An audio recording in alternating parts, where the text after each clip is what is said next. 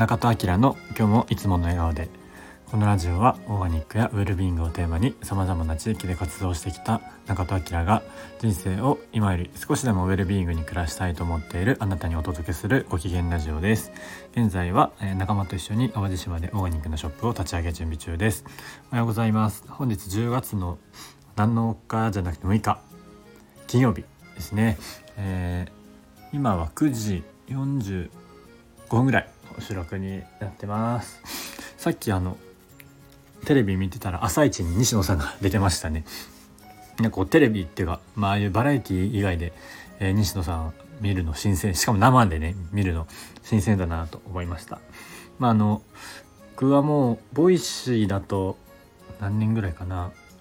4年丸4年もっとか。45年は毎日西野さんの声聞いてたりオンラインサロンもずっと入ってますけどオンラインサロンの方が長いかな。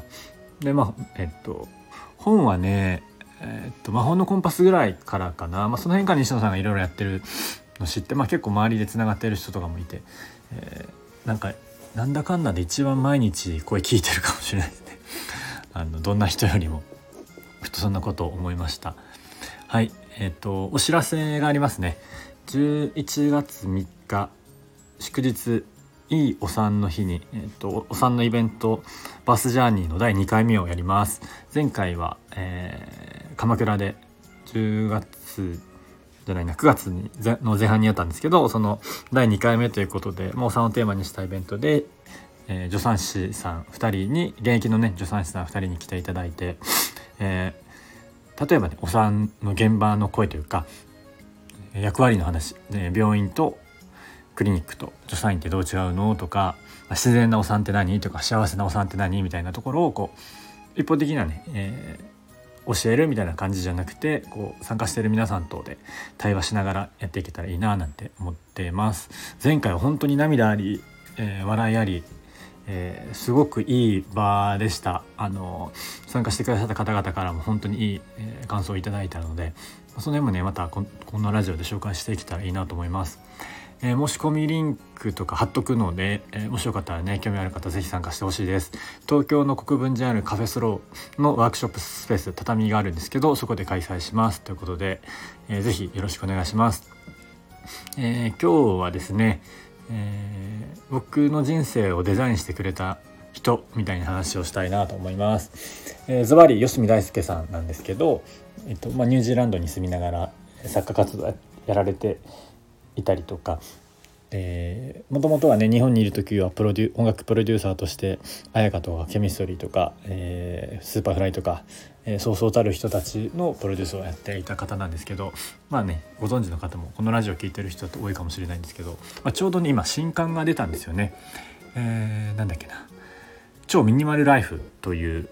昨日かな新刊が出て、まあ、それで今来日してるんですけど PR のために。半年前ぐらいに超ミニマル主義という、まあ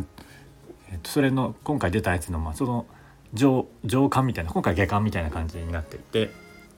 まだ読んでないんですけど、まあ、出て、まあ、今来日してますということで僕も、え、今日明日で本買って読もうかななんて思ってるんですけど、まあ、そうそうで僕のね確実に人生をデザインしてくれた人の一人で吉見大輔さんがいます。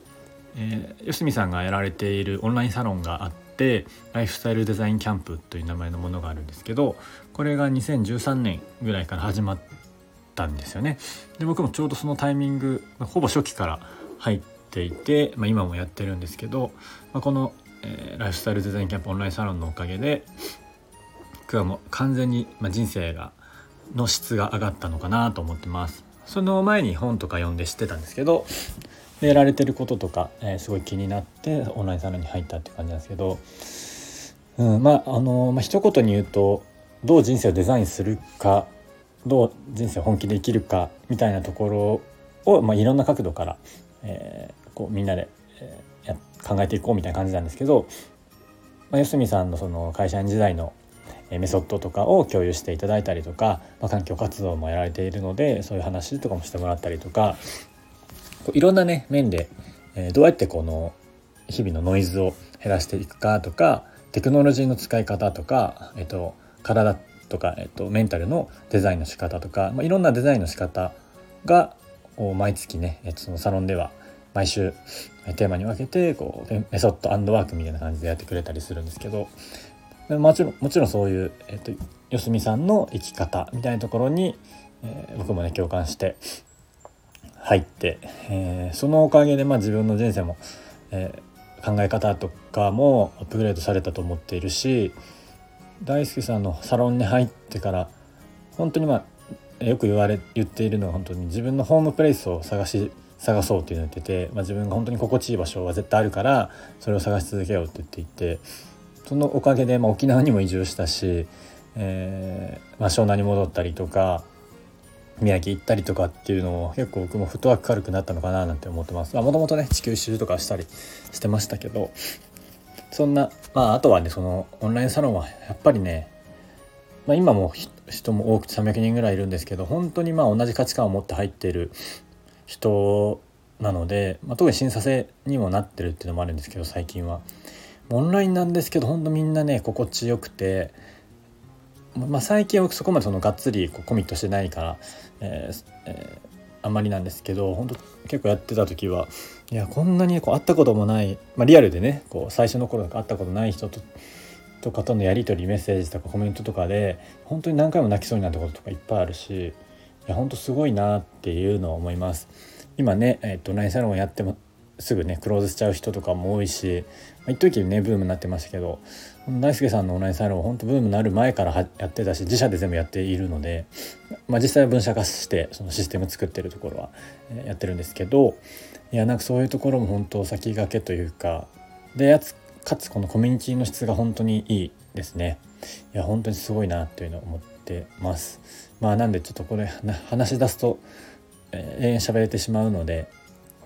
えー、この辺に終わりたいと思うんですけど、まあ、吉見大輔さんという人の生き方とか考え方によって僕は本当に